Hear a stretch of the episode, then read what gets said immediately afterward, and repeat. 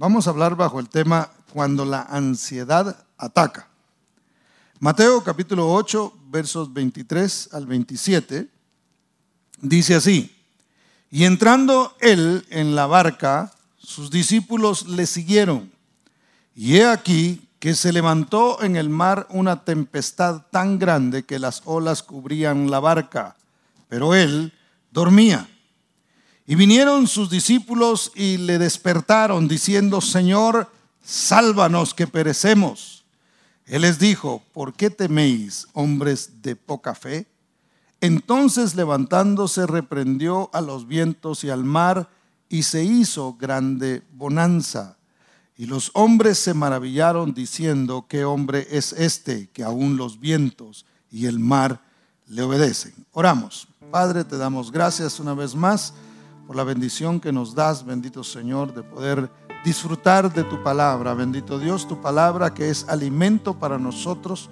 Tu palabra, Señor, que nos sirve de guía, que alumbra nuestro camino, Señor, a veces en pasajes oscuros. Bendito Señor, es tu palabra la que nos, nos eh, exhorta, la que nos alumbra, precioso Dios, para que nosotros podamos seguir adelante. Bendito Dios, háblanos en esta mañana, nos ponemos en tus preciosas manos y recibimos, Señor, eh, de ti lo que tú quieres darnos hoy, precioso Dios. Habla a cada uno de nosotros que podamos salir de este lugar, Señor, siendo edificados, siendo exhortados, siendo animados, precioso Señor, por tu Espíritu Santo a través de de las palabras que salen de tu boca, bendito Dios. En el nombre de Jesús, gracias, precioso Señor. Amén y amén. Hoy día, mis hermanos, tenemos un, mal que va más allá de lo que es eh, el, famoso mal que está atacando al mundo. Y, una de las cosas que, que más está afectando también en este tiempo es la ansiedad. La ansiedad, eh, estaba yo viendo algunos eh, eh, síntomas que tiene y entre ellos tiene, tiene ah, la falta de oxígeno. Dice que cuando alguien le da ansiedad, y de pronto alguno de los que estamos aquí hemos experimentado o hemos tenido esa sensación en algún momento de nuestra vida, o de pronto en este tiempo, hermano, en el que estamos pasando, de pronto nos ha, nos ha sucedido que de repente comenzamos a sentir como que falta de, oxígeno. Y me comentaban algunas personas que han tenido esta, esta eh, sensación de que el, susto fue mayor, porque al sentir que les falta el aire, pensaban que estaban enfermos. Personas que incluso no, no pudieron dormir por una o dos noches por la ansiedad. Entonces la ansiedad da por esa sensación de peligro. Cuando nosotros sentimos que estamos en peligro, hermano, suele darnos ansiedad. Cuando nosotros no sabemos qué va a pasar eh, a la vuelta, entonces sentimos esa ansiedad. Eh, si usted alguna vez se ha subido a una de esas ruedas, hermano, que, que son de Chicago, pero yo digo que son del diablo. Ahí así va. No, no es cierto, no son del diablo. Eh, si usted alguna vez se ha subido a una de esas cosas y no, no es alguien de esos así, porque hay unos hermanos que se suben con una naturalidad eh, así que llegan y a mí, ¿dónde está la más, la más fea, verdad? Esa es la que buscan para subirse. Pero los que hemos tenido que hacer un sacrificio por nuestros hijos para subirnos con ellos en alguna oportunidad, hermano, esa sensación que da es, uno siente que es una cosa, porque como uno nunca ha estado ahí, y uno no sabe qué hay a la vuelta. Uno no sabe a qué horas esa cosa lo va a poner de cabeza uno. Uno no sabe a qué horas va a tomar más velocidad. Es, es una sensación bien fea. Entonces, mis hermanos, en este tiempo que nosotros estamos viviendo, de alguna manera es como normal para el ser humano que comience a sentir este tipo de cosas. Ahora, Dios tiene solución para todo lo que nosotros necesitamos y esa es la buena noticia de que cuando nosotros conocemos de Dios y conocemos su palabra, hermanos, sabemos cuando pasamos por un momento difícil cómo poder salir de ahí. ¿Cuántos dicen amén? Entonces, mis hermanos, los discípulos estaban pasando por una de estas, de estas circunstancias. La Biblia dice que ellos, que, Jesús acababa de comenzar su, su ah, ministerio cuando se subió en una barca y sus discípulos dijeron, nosotros nos vamos con él. Y se fueron. Y ahí en el, eh, mientras iban navegando, Jesús se fue a acostar a dormir. Yo siempre he dicho que el que sabe, el que conoce su futuro, no se preocupa de más, hermano. Y Jesús era alguien que usted sabe que no se preocupaba. Él sabía exactamente el proceso por el que tendría que pasar y a dónde él eh, iba a llegar. Entonces él sabía que por más que se levantara una tempestad, por más que hubiera peligro en aquel lugar donde él estaba, él sabía que no era el tiempo de él para irse, para morir, porque estaba destinado que él fuera a la cruz. Entonces, quien conoce su futuro no tiene preocupaciones de más. Este es un mensaje para nosotros. Conozcamos qué es lo que la Biblia dice acerca de nuestro futuro y entonces nos vamos a preocupar menos, hermano. Entonces, cuando empecemos a sentirnos ansiosos, la misma palabra va a comenzar a recordarnos a nosotros quiénes somos, dónde estamos y qué es lo que nos espera. Y entonces vamos a descansar en esa palabra y a decir no importa porque el Señor está en control de todas las cosas. Entonces, los discípulos, hermano, comenzaron a, presenciar esa, esa tormenta. El, mar de Galilea, para los que no sabían, realmente no es un mar, sino es un lago. Y ese, ese lago tiene una característica, es, es bien raro, hermano. Yo, yo he visto eh, muchos lagos, en, en Guatemala hay muchos y aquí en Estados Unidos también he visto algunos, y no he visto esa característica en ninguno de ellos este, este, este lago de repente puede cambiar el viento y comienza a levantarse olas. Comienza a, ponerse muy, muy fuerte, muy furioso. Entonces esto es muy parecido a, la vida, porque la vida es como ir en un barco, hermano. Es como montarse uno en una lancha y, qué bonito cuando todo está bien suave, ¿verdad? Ustedes, ah, ah, si alguna vez se ha, navegado y, cuando usted mira el agua así bien calmadita, qué bonito es ir ahí. Qué bonito es, es eh, qué, suave es ir deslizándose por la vida cuando todo está bien. Pero así como el mar de Galilea, la vida también suele de un momento a otro levantar olas. Suele de un momento a otro levantarse un viento y una tormenta, hermano, que nosotros decíamos, pero ¿a qué hora cambió esto? Y lo peor de todo es que no avisa, hermano. De repente comienza todo, así como nosotros veníamos el año pasado. Y comenzamos en noviembre y diciembre a proyectarnos para el año 2020, hermano. Y decíamos, Dios nos va a sorprender. Y sí que nos ha sorprendido, ¿verdad? Y, los, que, los que no le piden a Dios, sino le piden al año, ¿verdad? 2020, sorpréndeme. Y eso están diciendo ahora, ayúdame a sobrevivir, ¿verdad?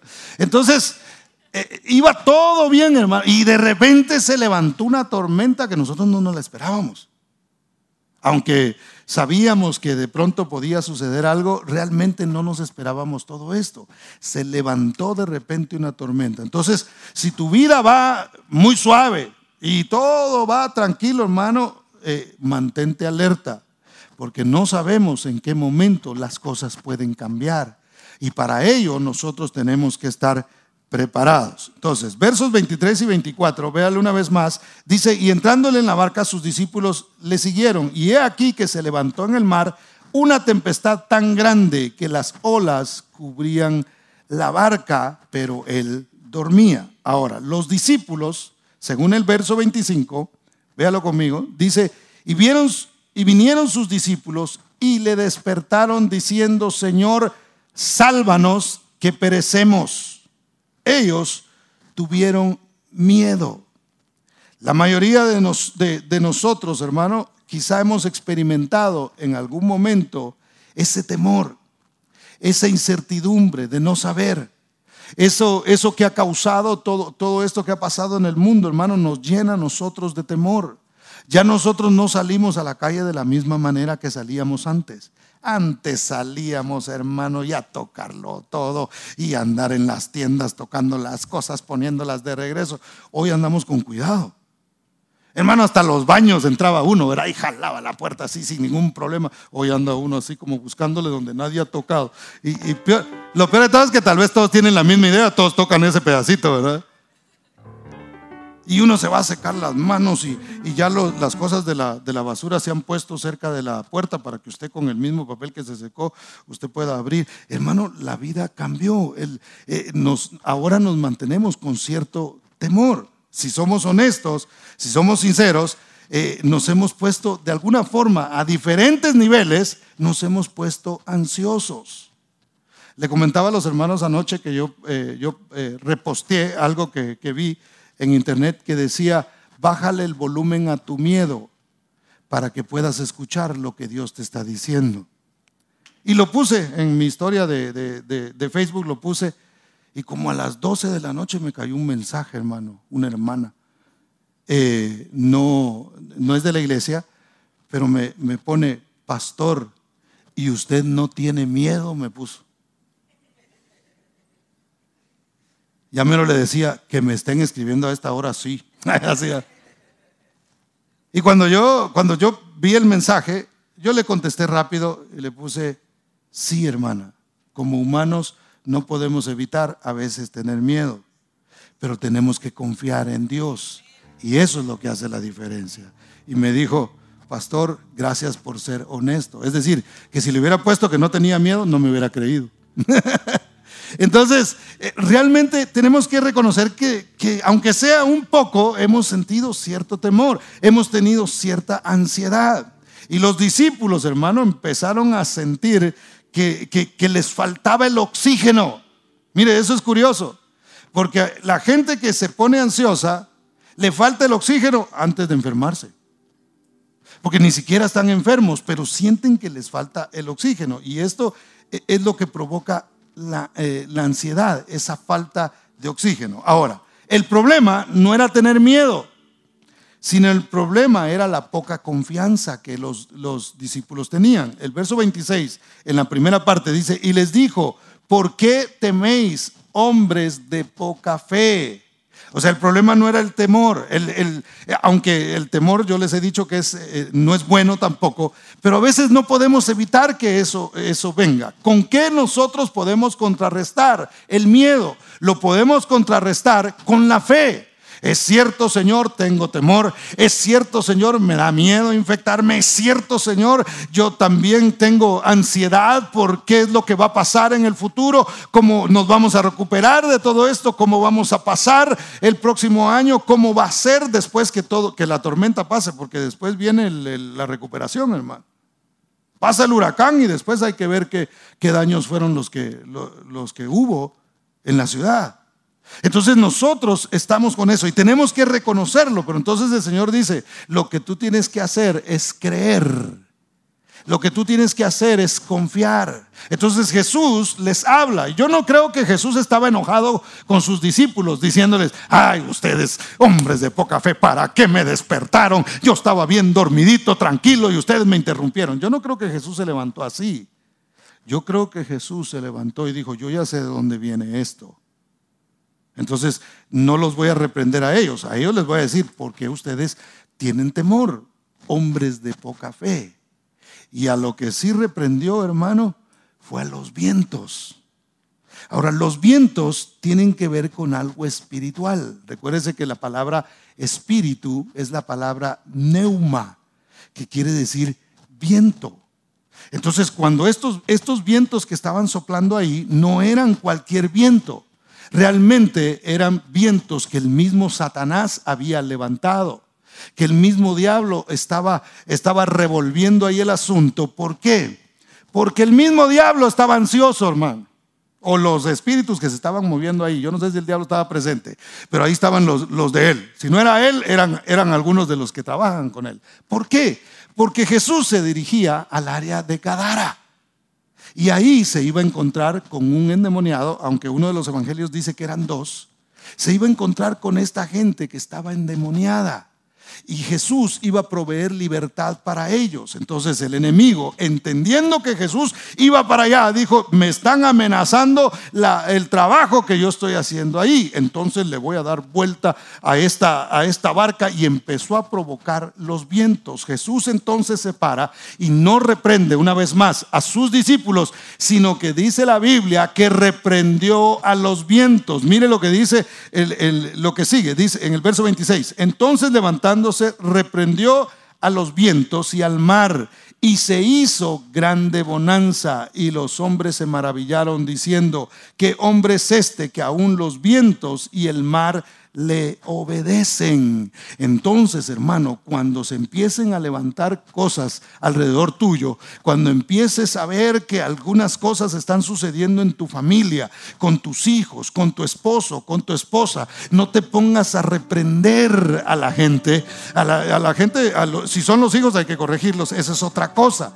Pero no te pongas a reprender simplemente a la gente. Mejor párate y reprende los vientos que están soplando alrededor el mundo espiritual es real, hermano. Y, en, en lo espiritual nosotros tenemos una lucha. La misma Biblia dice que no tenemos lucha contra sangre ni carne, sino contra principados, contra potestades, contra huestes en las regiones celestes, hermano. Entonces nosotros tenemos una lucha y tenemos que entender que nuestra lucha no es física que nuestra lucha realmente es espiritual. ¿Cuántos pueden darle un aplauso fuerte al Señor porque Él es bueno? Ahora, en esta, en esta barca, hermano, en la que nosotros estamos, es importante que nosotros sepamos con quién estamos nosotros navegando. Cuando usted sabe, usted se, monta en un, en un avión, en un barco, en un barco, vamos a decir, porque es lo que estamos usando ahora, usted confía en que un capitán está, está moviendo ese barco, ¿verdad? Entonces usted dice, bueno, él, él es el experimentado y él sabe cómo va a dirigir esto. En caso de una eventualidad, él sabrá lo que tiene que hacer porque se ha preparado para esto. Entonces, en la vida, hermano, es importante que nosotros sepamos quién está dirigiendo la barca. Y ahí es donde nosotros eh, eh, entramos en, las cuestiones espirituales que a veces nosotros no entendemos. Porque ¿quién nos dirige a nosotros? Mire cómo el mundo dirige a la gente. Ah, eh, sucedió esto, salgan todos a romper cosas. Y allá va la gente, hermano. Porque eh, eh, esas personas son las que están dirigiendo sus vidas. Entonces ellos les dicen qué es lo que tienen que hacer y la gente eso hace. Entonces, hoy, eh, anoche les comentaba a los hermanos que, estuve viendo eh, un, documental donde hablan de la manipulación que hay en las noticias y todos los medios. Es más, hay, hay medios, por si usted no sabía, hay por lo menos cinco, cinco medios que han sido comprados por una empresa que, que se ha dedicado simplemente a usar el entretenimiento para mover a la gente, para adoctrinar a la gente. Usted se pregunta por qué en esta generación hay muchos jóvenes que no les interesa ser cristianos. ¿Se ha preguntado usted? Mi hermano, yo me acuerdo cuando en la, iglesia nosotros, eh, eh, eh, cuando yo era joven hace poco, ¿verdad? Porque recientemente pasé esa etapa. Ay, así, y yo me acuerdo cuando nosotros íbamos a la iglesia y éramos un montón de muchachos y a, y, a, esa edad estábamos contentos y nos juntábamos a veces con otras iglesias y era una cantidad de gente increíble de muchachos, hermano. Y uno le hablaba a alguien de Cristo y la persona decía, sí es cierto. O uno empezaba a hablar la palabra y, los muchachos empezaban a llorar. Hoy, hermano, tiene, el, el corazón se ha endurecido de la juventud. ¿Sabe por qué es? Porque hay unos interesados en utilizar los medios. ¿Sabe cuál es el problema ahora? Que todo mundo tiene un aparato donde hay multimedia. Entonces hay información que está entrando y los espíritus están moviendo. Pero como eh, si nosotros, hermano, no entendemos estas cosas, entonces no contrarrestamos eso y permitimos que toda esa, esa información y esa basura entre a nuestras casas, entre al, cerebro de nuestros hijos por medio de sus sentidos y, y entonces su actitud cambie en cuanto a Dios. Entonces, ¿qué es lo que pasa? El capitán de la barca de alguno de ellos ni siquiera saben quién es y como ese se oculta y se disfraza y no se muestra como es. Es más, la Biblia dice que Satanás se viste como ángel de luz. Y parece muy bonito y juegan con los sentimientos y lo ponen romántico y lo ponen así muy emotivo para que la gente diga, es cierto, es cierto. Es cierto eso que está pasando, no es posible. Y entonces ahí es donde ve usted que la gente tiene ciertas reacciones a eventos que están sucediendo en el mundo. Entonces, ¿qué tenemos que hacer nosotros? Tenemos que saber quién es el que dirige nuestra barca. ¿Quién dirige la barca de su matrimonio? ¿Quién dirige la barca de su hogar? ¿Quién está dirigiendo la barca de sus hijos, hermano? Tenemos nosotros que saber quién lo está haciendo. Y si usted es cristiano, pues es Cristo. Es Cristo. Yo no le estoy diciendo revise si está Cristo. No, usted tiene a Cristo en su corazón. Si usted es un cristiano, Cristo está en su casa a través de su espíritu. Y usted tiene que, reclamarle al enemigo esas cosas, hermano. Usted tiene que decir, no, esta casa, este hogar es cristiano. ¿Por qué? Si mira, aquellos ni quieren. No, no importa, es que yo estoy aquí. Y vamos a ver algo más adelante eh, bien interesante acerca de esto, hermano. Entonces nosotros tenemos que estar conscientes de que Jesús está en nuestra barca. Y cuando Jesús está en la barca, hermano, Él tiene la experiencia. Él tiene todo lo que se necesita para guiar nuestras vidas a un destino seguro, hermano. Él es el que nos lleva a nosotros hacia un puerto seguro. ¿Cuántos dan gloria al nombre del Señor? Dele ese aplauso fuerte a Cristo. Entonces, no importa qué tanto poder yo tengo, hermano, sino importa con quién yo voy. No importa cuánto el temor viene y me quiere atacar o cuánto la ansiedad viene y me quiere atacar. Yo, lo que importa es con quién yo voy. Porque en cuanto viene eso, yo digo, eh, aquí va el Señor. Y si aquí va el Señor, yo estoy confiado.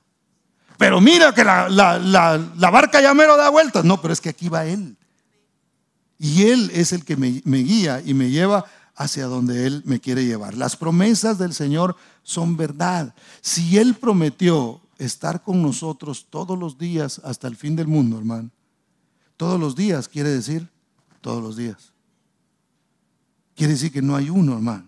Mire, los humanos fallamos. Los humanos podemos decir, yo todos los días voy a estar aquí y de repente no aparecer.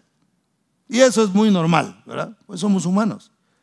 Pero cuando Dios dice, yo voy a estar contigo todos los días, usted puede estar completamente seguro de que Dios estará presente todos los días de su vida. ¿Cuántos dan gloria al nombre del Señor? Den ese aplauso fuerte a Cristo.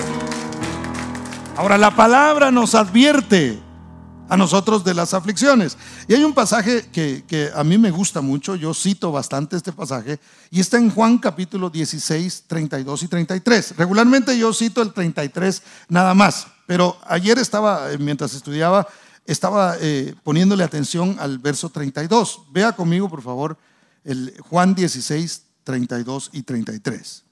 Dice, he aquí la hora viene y ha venido ya en que seréis esparcidos cada uno por su lado. Jesús estaba hablándole a sus discípulos. Y me dejaréis solo. El Señor dijo, yo ya sé que ustedes me van a dejar. Dice, mas no estoy solo. ¿Por qué? Porque el Padre está conmigo. Y a mí me, me encantó esto, hermano, porque Jesús dice, mire, llegó la hora en que ustedes van a ser esparcidos ustedes eh, van a, va a caer la bomba aquí y ustedes van a salir volando por todos lados. Ustedes se van, a, se van a escapar, ustedes me van a abandonar, ustedes me van a dejar. Mire, por eso Jesús no, no sufría de resentimiento, porque él ya sabía. Usted y yo deberíamos entender que si nos relacionamos con humanos, más de alguien nos va a abandonar más de alguien no va a estar en el momento que nosotros más lo necesitamos. Más de alguien se va a alejar de nuestras vidas. Entonces, ¿qué es lo que trata el enemigo a veces? De aprovecharse de esos momentos para amargar nuestro corazón. Cuando nosotros entendemos que hay alguien que no nos deja, que entendemos que eso es una realidad y que hay alguien que no nos deja, entonces no sufrimos de amargura.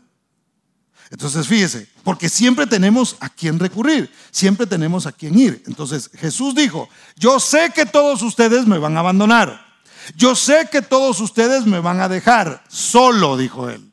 Pero realmente no estoy solo, porque el Padre está conmigo. ¿Qué quiere decir eso, hermano? Quiere decir que aunque a ti te deje quien te deje, se aleje de tu vida quien quiera alejarse, te rechace quien quiera rechazarte, hay uno que nunca te va a dejar y siempre estará contigo donde quiera que tú vayas. Y ese es Dios. Cuando tú te sientas solo, recuerda lo que dijo el Señor y di realmente no estoy solo.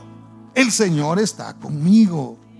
Y si Él está conmigo, ¿quién en contra mía, hermano. ¿Cuántos dan gloria al Señor?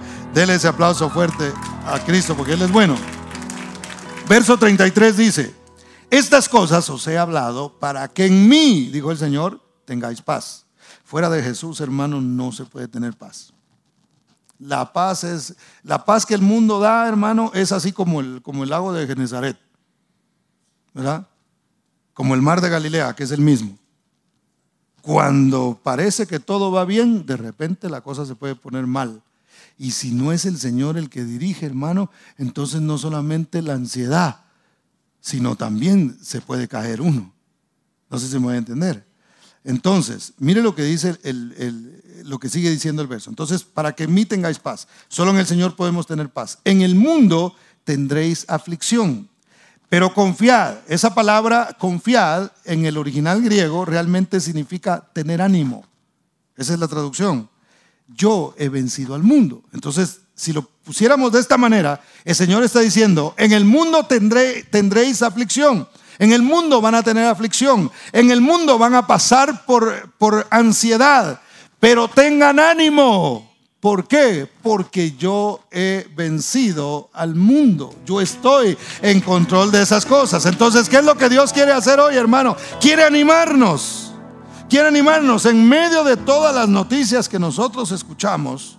Hermano, tenemos que animarnos tenemos que decir, el Señor está en control.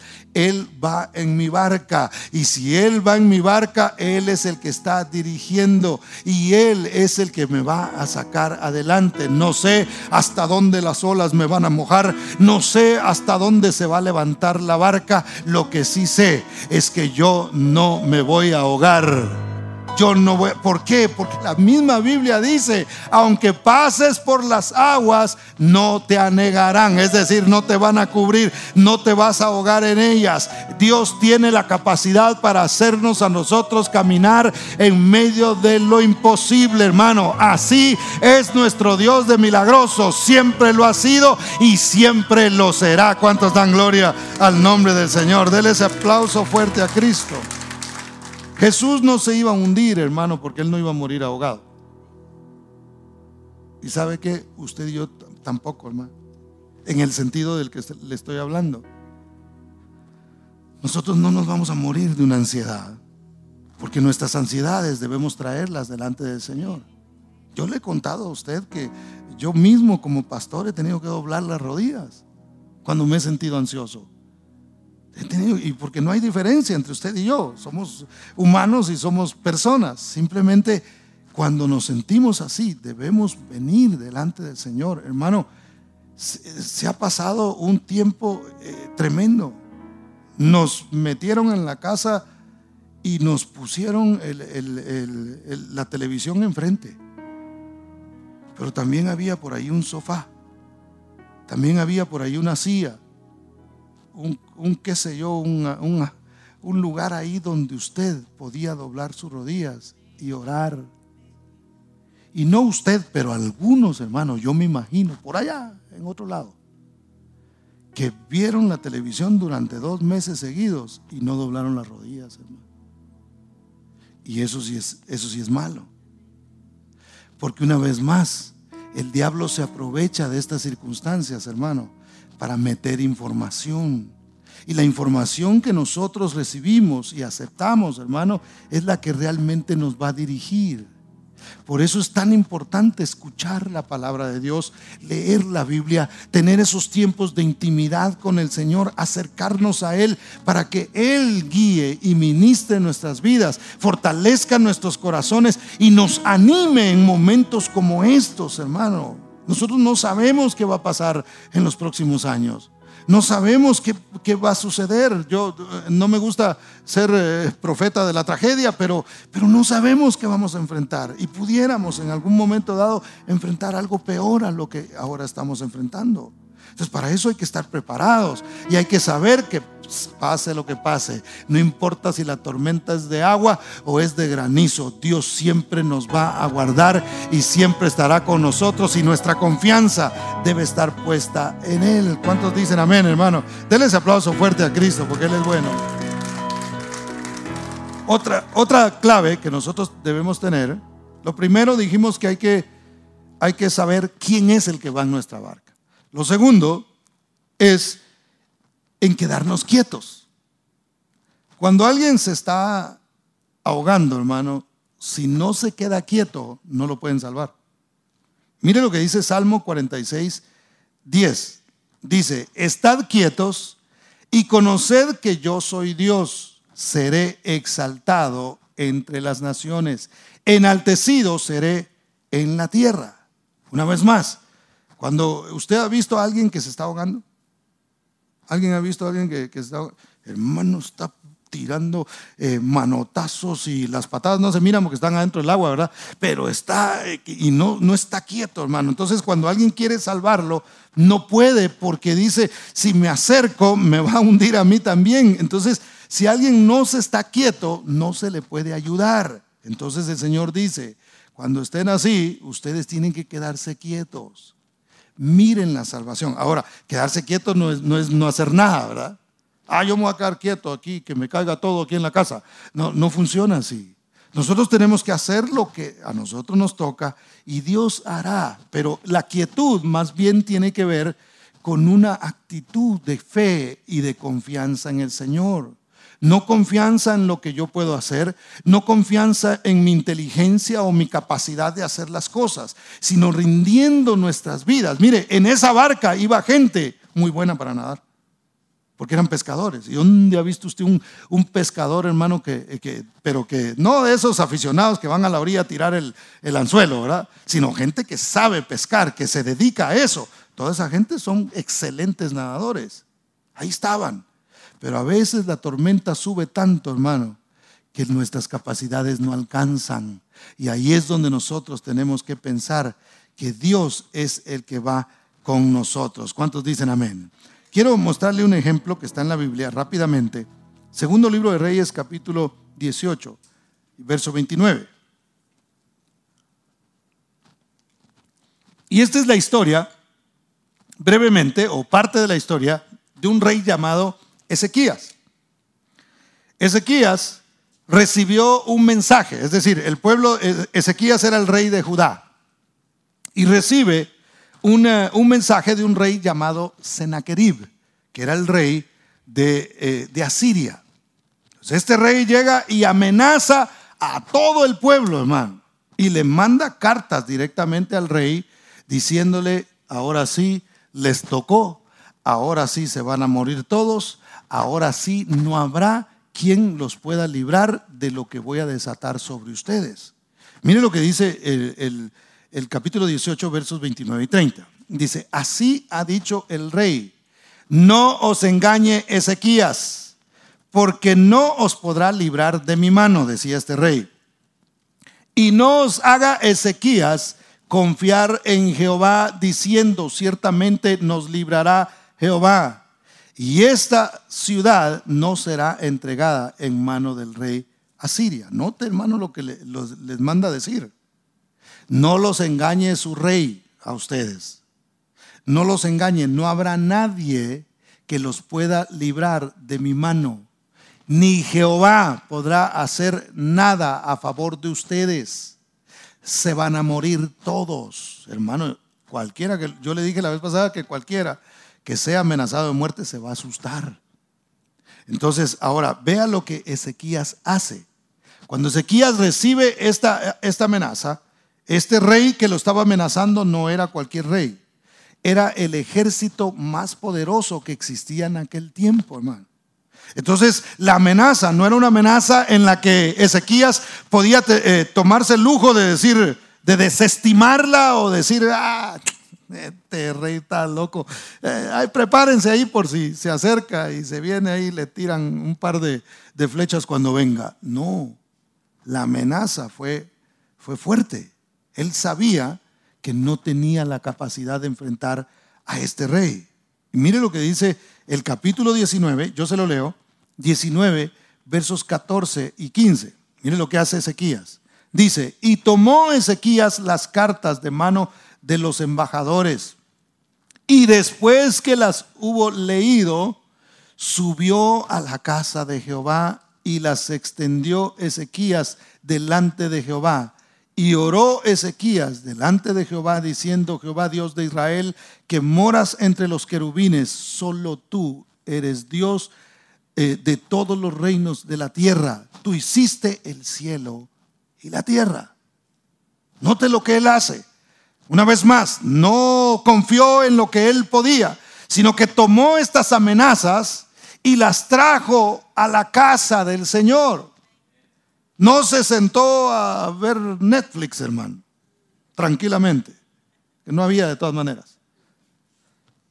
Pero se fue y a la casa del Señor y trajo esas cartas y las puso ahí y dijo, Señor, y mire, lo primero que hace no es ponerse a quejar, Señor, mira lo que nos están haciendo y mira estas amenazas que nos están trayendo. Lo primero que él hace es exaltar al Señor, adorarlo.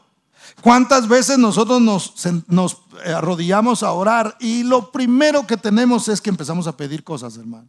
Yo se los he dicho a ustedes, tenemos que cambiar esa actitud, tenemos que venir delante del Señor y reconocer que Él es Dios y mostrarle al Señor esa confianza que nosotros tenemos en Él y decirle, Señor, tú eres el Dios que hizo los cielos y la tierra. ¿Hay acaso algo imposible para ti? No hay nada imposible para ti porque tú eres el creador del cielo y de la tierra. Tú eres mi Dios, tú no eres cualquier Dios, tú eres el Dios todopoderoso. Y después entonces, hermano, y usted lo puede leer en su casa después. Comienza Ezequías a decirle, este, este y este es nuestro problema. Y nosotros no podemos. Y además ya dijo que ni tú nos puedes librar, ya hasta en contra tuya. Y yo le decía a los hermanos anoche, los que vinieron al servicio de la noche, que cuando nosotros tenemos un problema y andamos con esa carga, hermano, es nuestro. Pero cuando se lo presentamos a Dios, el problema deja de ser solo nuestro. Ya el problema es de Dios. Entonces, cuando, y, Dios como no tiene problemas, hermano, sino que es poderoso, es cuando Él nos ayuda y Él nos levanta y Él nos dice, tengan ánimo. Lo único que ustedes tienen que hacer es creer. Lo único que ustedes tienen que hacer es confiar. Y mire la respuesta de Dios, hermano, a mí me encanta. Versos 32 al 36. Dice, por tanto, así dice Jehová. Mire, qué importante lo que dice un profeta, porque este era un profeta hablando. Y dice, por tanto, así dice Jehová acerca del rey de Asiria. No entrará en esta ciudad, ni echará saeta, es decir, ni una flecha va, va a tirar en ella, ni vendrá delante de ella con escudo ni levantará contra ella baluarte. Por el mismo camino que vino, volverá y no entrará en esta ciudad, dice Jehová. Porque yo ampararé esta ciudad para salvarla por amor a mí mismo y por amor a, David mi siervo y aconteció que aquella misma noche salió el ángel de Jehová y mató en el campamento de los asirios a 185 mil. Y, y, cuando se levantaron por la mañana, he aquí que todo era cuerpos muertos. Entonces Sennacherib, rey de Asiria, se fue y volvió a Nínive, donde se quedó. ¿Usted se imagina este rey que de repente se levanta, tienen un campamento, recuérdese que los reyes iban a la guerra en aquel tiempo, y se acuesta a dormir, y cuando se levanta, ya están ellos listos para ir y atacar a Judá. Cuando de repente despierta y se levanta y cuando mira, 185 mil de sus soldados estaban muertos. no tiraron una sola flecha dentro de, de Judá, hermano.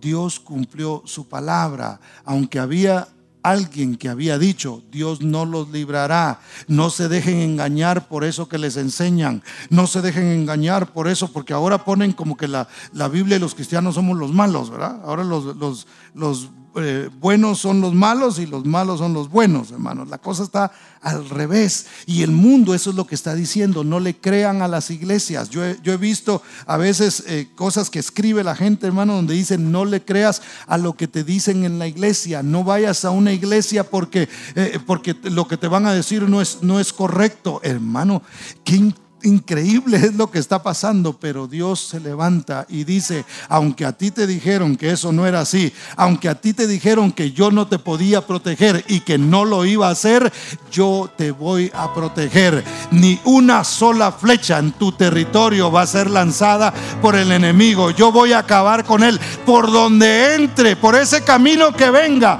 por ese mismo camino se va a tener que regresar porque yo no le voy a permitir que te toque. ¿Cuántos dan gloria al nombre del Señor, hermano?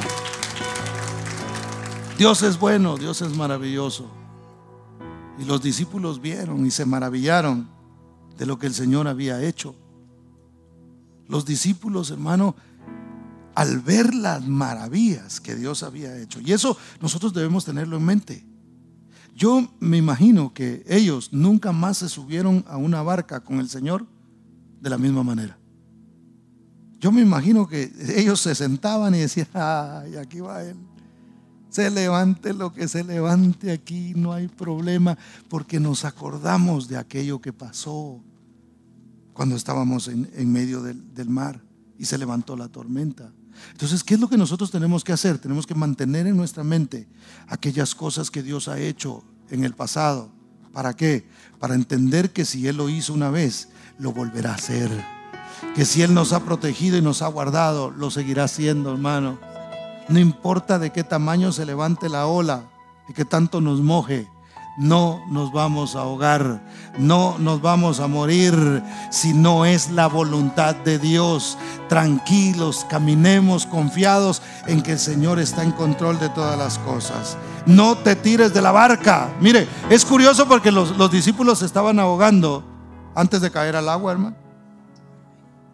Porque yo entiendo que alguien esté adentro del, agua, sálveme que me muero, pero no ha caído al agua y ya está diciendo que se va a morir. E, eso era lo que, lo que hacían los discípulos. Sálvanos, Señor, que nos morimos, porque eso quiere decir perecemos. Sálvanos, Señor, porque nos estamos muriendo. Pues si ni siquiera han caído al agua, como que se van a morir aquí en lo seco. Ni siquiera están mojados y ya están diciendo que se van a morir. Esa es la sensación que da la ansiedad. Ay, ay, no la vamos a hacer. ¿Cómo que no la vamos a hacer si estás de pie y Cristo es el que va contigo? ¿Cuántos dan gloria al Señor, hermano? Dele ese aplauso fuerte a Cristo porque Él es bueno. Lo importante es, y con esto voy a terminar, no salirse de la barca. Si en tu barca va Cristo, no saltes de ella. Mantente allí. ¿Se recuerda cuando en, en Hechos, capítulo 27, Pablo iba rumbo a Roma en un barco. ¿Se recuerda de ese incidente? Y Dios de alguna manera le revela al apóstol Pablo y le dice, va a haber tormenta, ¿eh? se va a levantar una tormenta. Y viene el apóstol Pablo y le dice, señores, ustedes que son los que manejan este asunto, eh, no es bueno que salgamos. Este viaje va, va a tener mucha pérdida. Este, rabino que se dedique a, enseñar, ¿no? Nosotros somos los que tenemos la, la capacidad para mover este barco. Él no nos va a decir a nosotros cómo tenemos que hacerlo.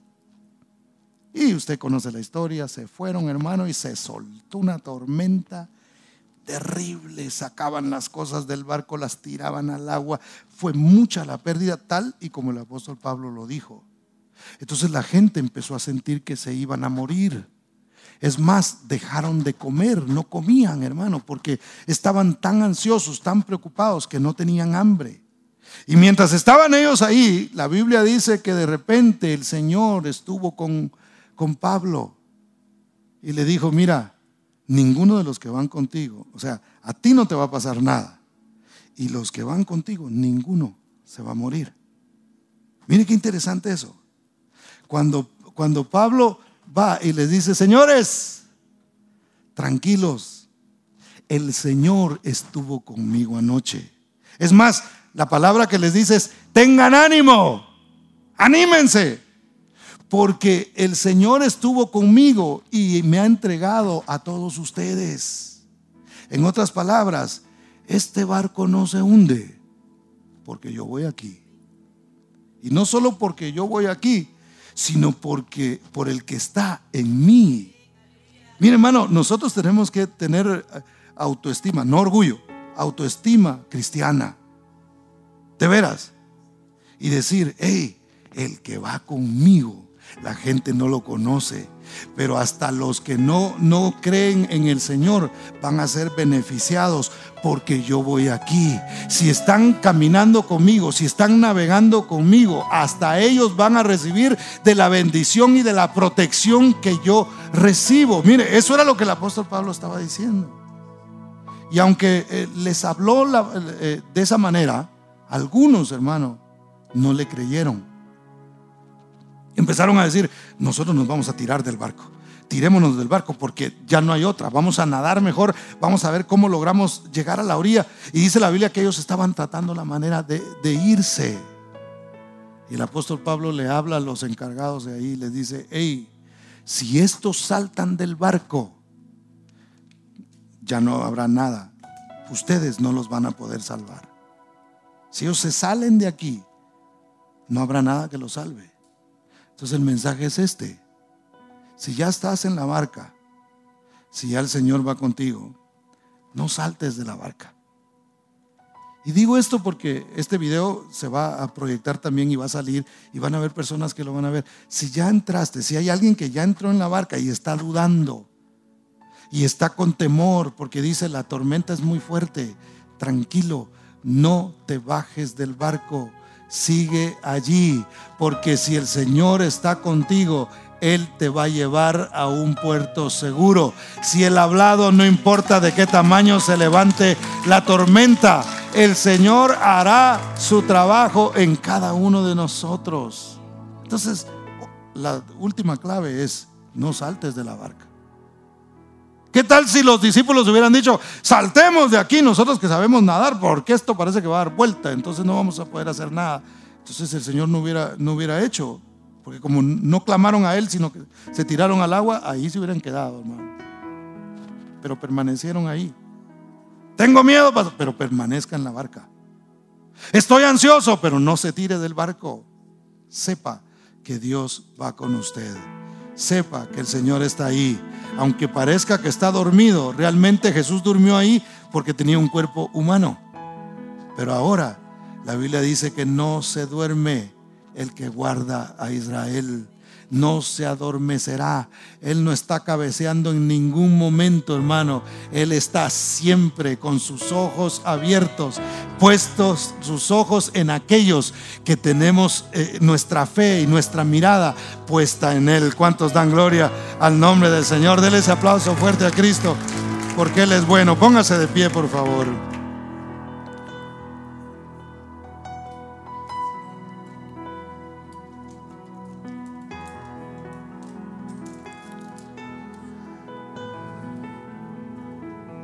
Si estos no permanecen en la nave, no habrá nada que pueda salvarlos. La salvación es del Señor. La salvación es de Cristo Jesús. No hay otro camino, no hay otra verdad, no hay nada que pueda darnos vida a nosotros, sino solamente Cristo Jesús. Cierre sus ojos un momento. Si puede levantar su mano, levante su mano ahí donde está. Y dígale gracias, Señor. Gracias porque tú vas en mi barca. Porque aunque pase por necesidad, aunque pase por ansiedad, aunque venga incertidumbre a mi vida, precioso Dios, yo sé que tú estás conmigo. Yo sé que tú estás aquí, precioso Dios. Padre, en el nombre precioso de Cristo Jesús, yo te ruego que tu Espíritu Santo, bendito Dios, se mueva en este lugar, trayendo esa paz que solamente proviene de ti, precioso Señor. Tú dijiste, estas cosas os he hablado para que en mí tengan paz, para que en mí encuentren la verdadera paz. No son las noticias de la televisión o de las redes o los periódicos los que traerán a nuestra vida paz. Al contrario, traerán conflicto a nuestras vidas, precioso Dios. Pero es tu palabra la que tiene las buenas noticias del Evangelio. Es tu palabra, Señor, la que viene a recordarnos que nosotros te pertenecemos a ti y que estamos en esta barca, Señor, confiados siempre solamente en ti, precioso Dios. Queremos confiar, precioso Dios. No queremos saltar de la barca, no queremos quedarnos, precioso Dios, sino queremos siempre seguir confiando en ti a pesar de la tormenta, a pesar de la dificultad, bendito Señor, a pesar de lo que suceda a nuestro alrededor, bendito Padre, tú eres el Dios poderoso. Tú calmas las tempestades Señor. Tú reprendes a los vientos preciosos, Señor, y nosotros confiamos y creemos en tu palabra, precioso Rey. En el